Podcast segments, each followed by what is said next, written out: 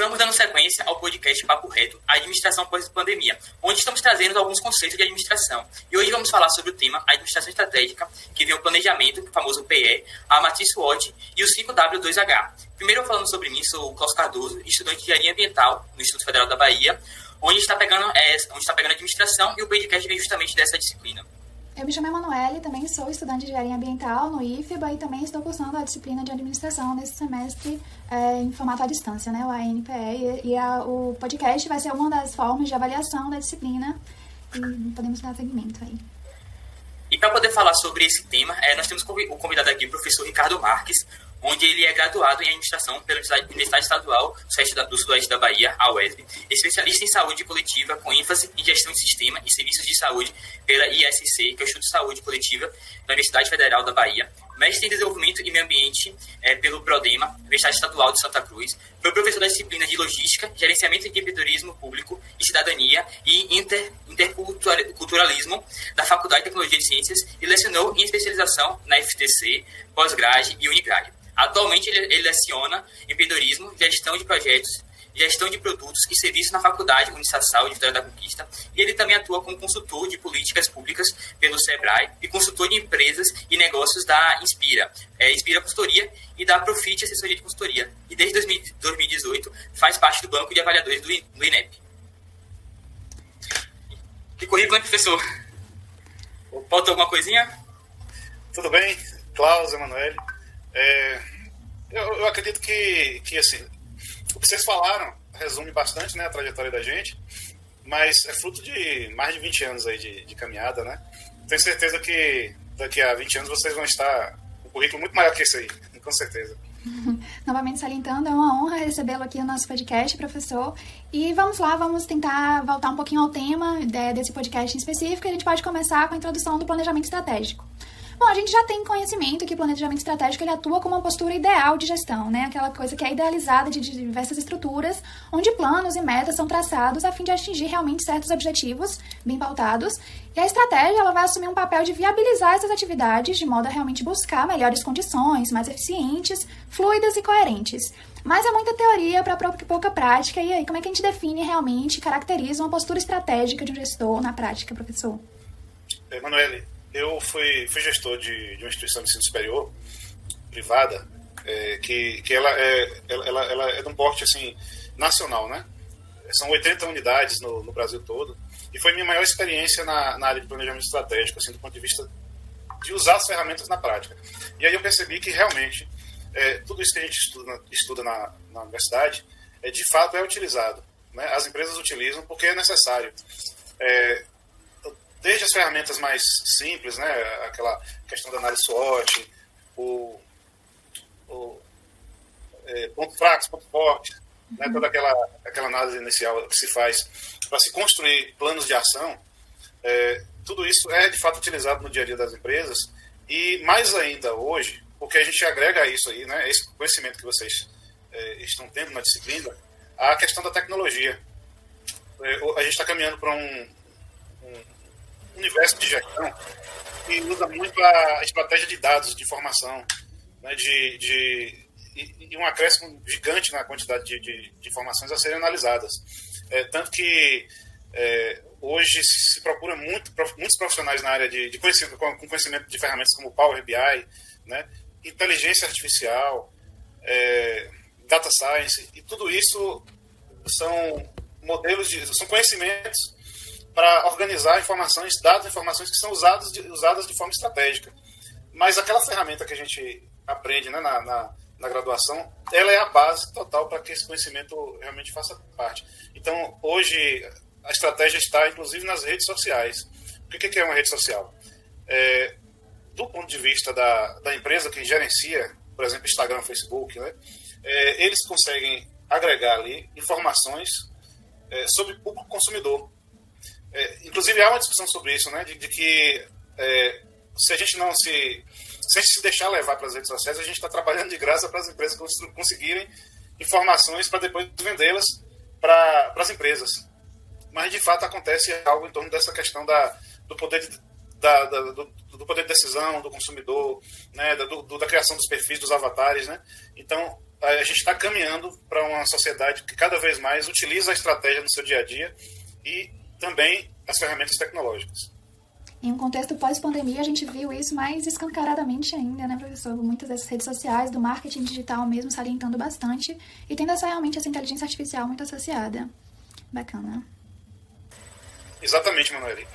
É, nós, nós, ficamos um, um, bom tempo em casa, né? É, houve, houve esse período grande aí de é, onde houve essa necessidade da, da, das empresas fecharem as portas e trabalharem de forma digital e se ampliou isso, né? Essa necessidade das empresas utilizarem essas ferramentas e mudar suas estratégias é, com o uso dos indicadores, das informações que a internet, né? Que, que o que a gente tem aí disponível, não só nas redes sociais, mas em outras formas de, é, de gestão de dados, é, utilizar para tomar decisão. Então, assim, a, a, estratégia, ela basicamente é isso, né?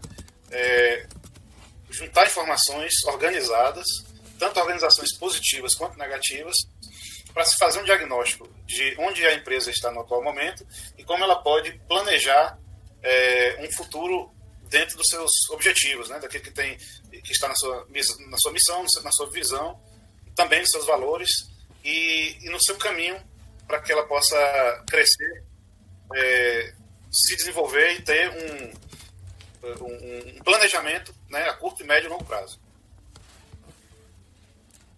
Professor, e aproveitando esse gancho aí, entendeu? O senhor diria que para o pessoal fazer planejamento estratégico da melhor maneira possível, que são as ferramentas assim, imprescindíveis para a gente poder estar, tá, tipo assim, salientando, tá, tendo um olhar, entendeu? Quando vai se construir? Bom, na prática, a, a análise SWOT é a base de tudo, né? Como eu falei, né? É, primeiro se faz essa... Eu, eu, vou resumir, eu sei que vocês já, já sabem disso, né? Mas é a análise dos pontos positivos e negativos, ameaças e oportunidades, criando esse, esse, essa análise inicial, é, agregar isso, missão, visão, valores, e a partir daí construir, a partir daí construir um plano de ação. É basicamente isso e todas as empresas usam dessa forma. A, a estratégia de execução do plano de ação é que começa a se diferenciar, né? As empresas utilizam muito indicadores para isso. Aí cada uma vai ter é, que construir sua base de dados, suas informações, é, seu conteúdo de estratégia. Então, é, dependendo do tipo de empresa, é, Emanuele é mais da área de engenharia, Klaus é, é do curso de? Também engenharia. Engenharia, perfeito. Então, é, hoje, principalmente vocês que são da engenharia, utilizam muito é, aquelas, aquelas ferramentas, aqueles softwares né, específicos da área de engenharia. E ali é, é uma gestão de banco de dados, de informações que vocês vão, é, a partir desse, dessas informações, tomar decisão. E o plano de ação ele é importante porque é, ninguém faz nada sozinho, né? Se executa por meio de uma equipe. E ali você tem condição de colocar qual é aquela ação, qual o tempo que ela vai durar, o custo, é, e quem vai executar, quem vai acompanhar. Né? E aí a gente já chega naquela outra ferramenta que é a famosa 5W, 2H, né? que são as perguntas essenciais para que cada ação ela tenha já antecipadamente as respostas que qualquer um que pegar aquele plano de ação vai precisar saber para poder executar e até mesmo saber porque que ele está executando aquela tarefa, né? Que uma das questões é o porquê, não é isso? Uhum. É, então, assim, no dia a dia da, das empresas, e essa especificamente que eu passei, são as ferramentas mais utilizadas, né? Plano de ação, assim, W2H. Agora tem também, a Pareto é muito utilizada, né? Porque normalmente quando se gera um plano de ação, é muita coisa e precisa ter algum critério de prioridade. E, de fato, aquela análise de Pareto 80-20, ela é utilizada também na prática, né, no dia a dia, para se estabelecer as prioridades e aquilo que é mais importante executar agora e aquilo que pode ser deixado para depois.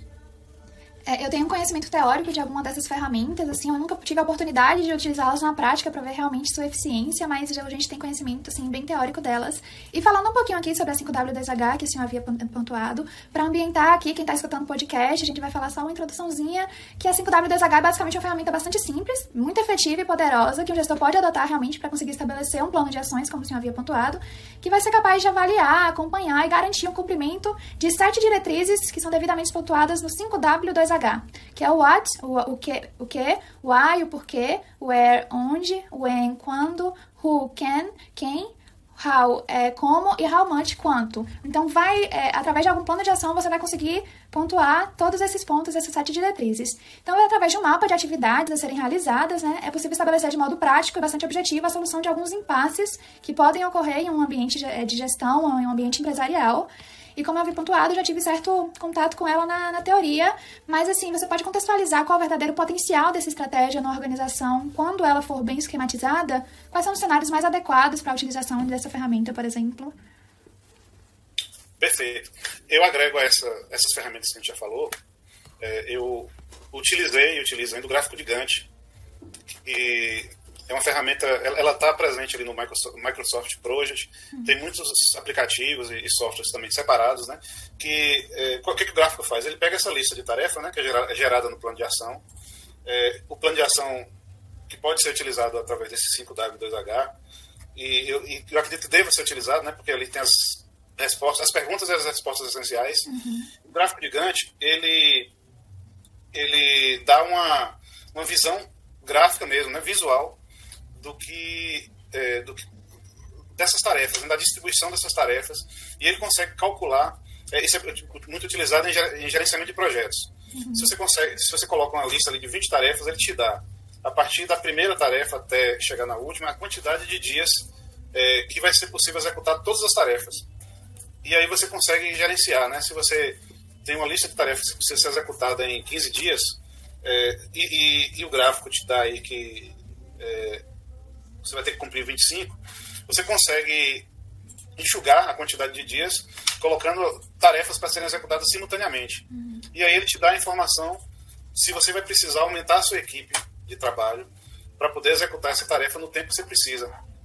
Então são ferramentas bastante práticas, elas se agregam né, a 5W2H, a, a própria Pareto, e melhoram a gestão dessa lista de tarefas que precisam ser executadas e que estão dentro de um plano de ação que é feito com base em estratégia. Então é tudo interligado, né? Primeiro faz a estratégia, depois da estratégia é, verifica se, se essa estratégia está alinhada, né? Missão, visão, valores. É, gera essa lista de, de, tarefas que a gente pode fazer o 5W2H.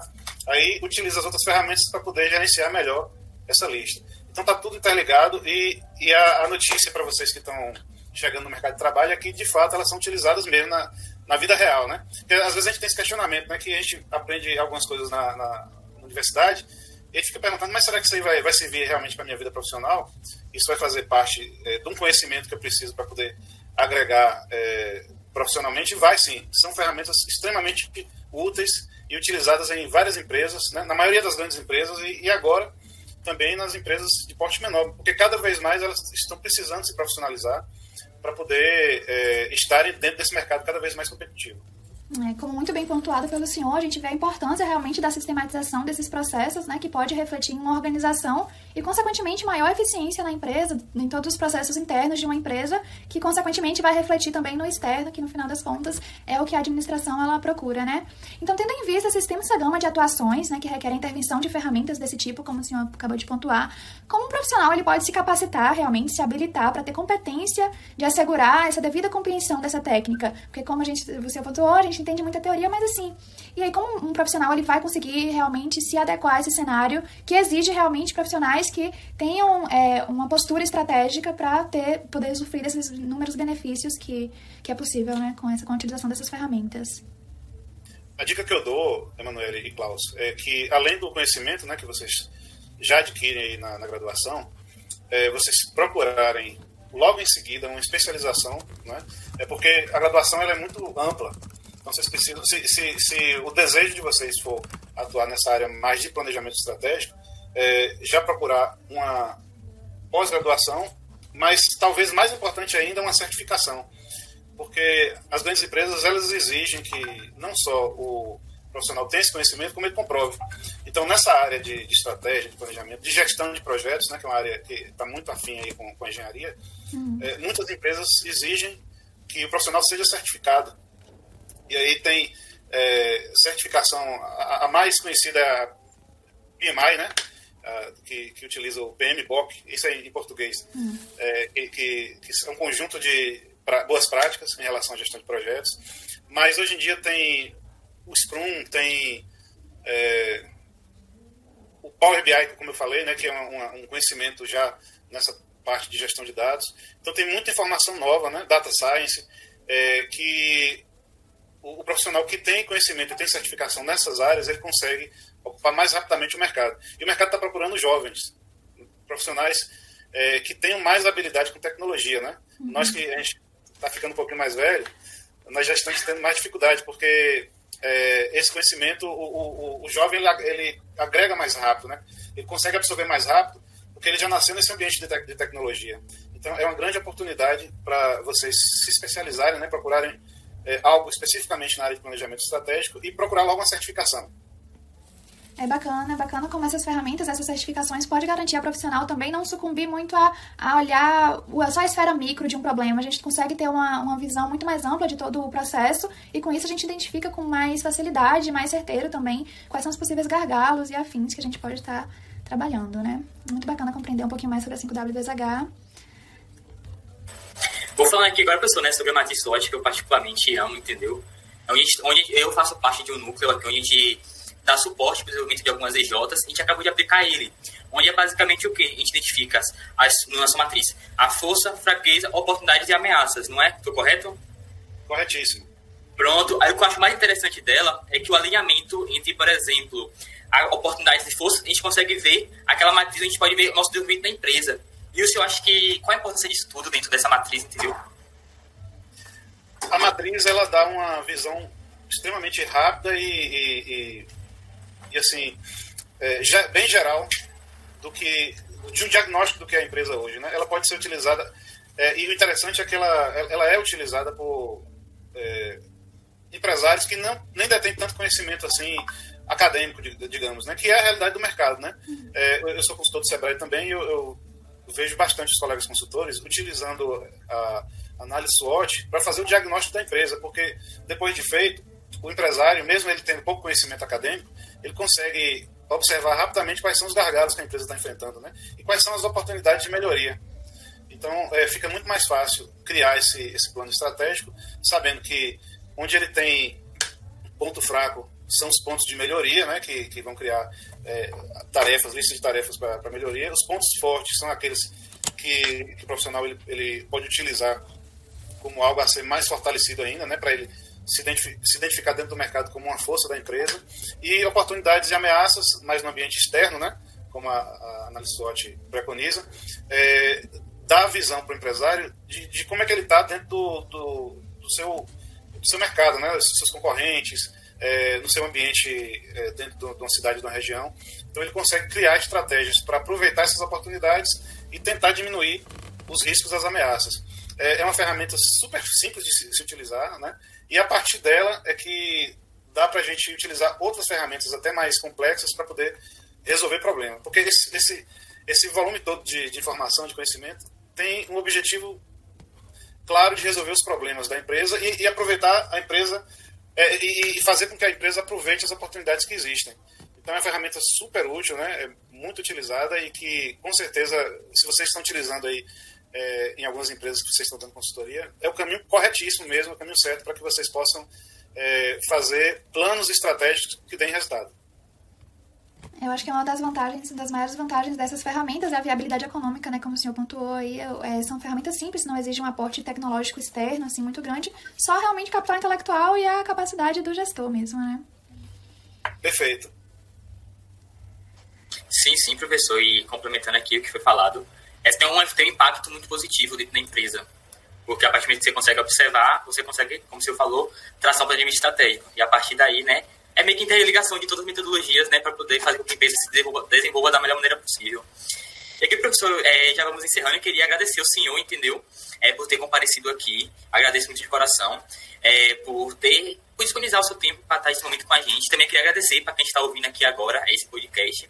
E quero também aproveitar é, vocês assistirem o próximo podcast que vai estar numa semana que vem com o tema marketing, conceitos 4P e os tipos de marketing.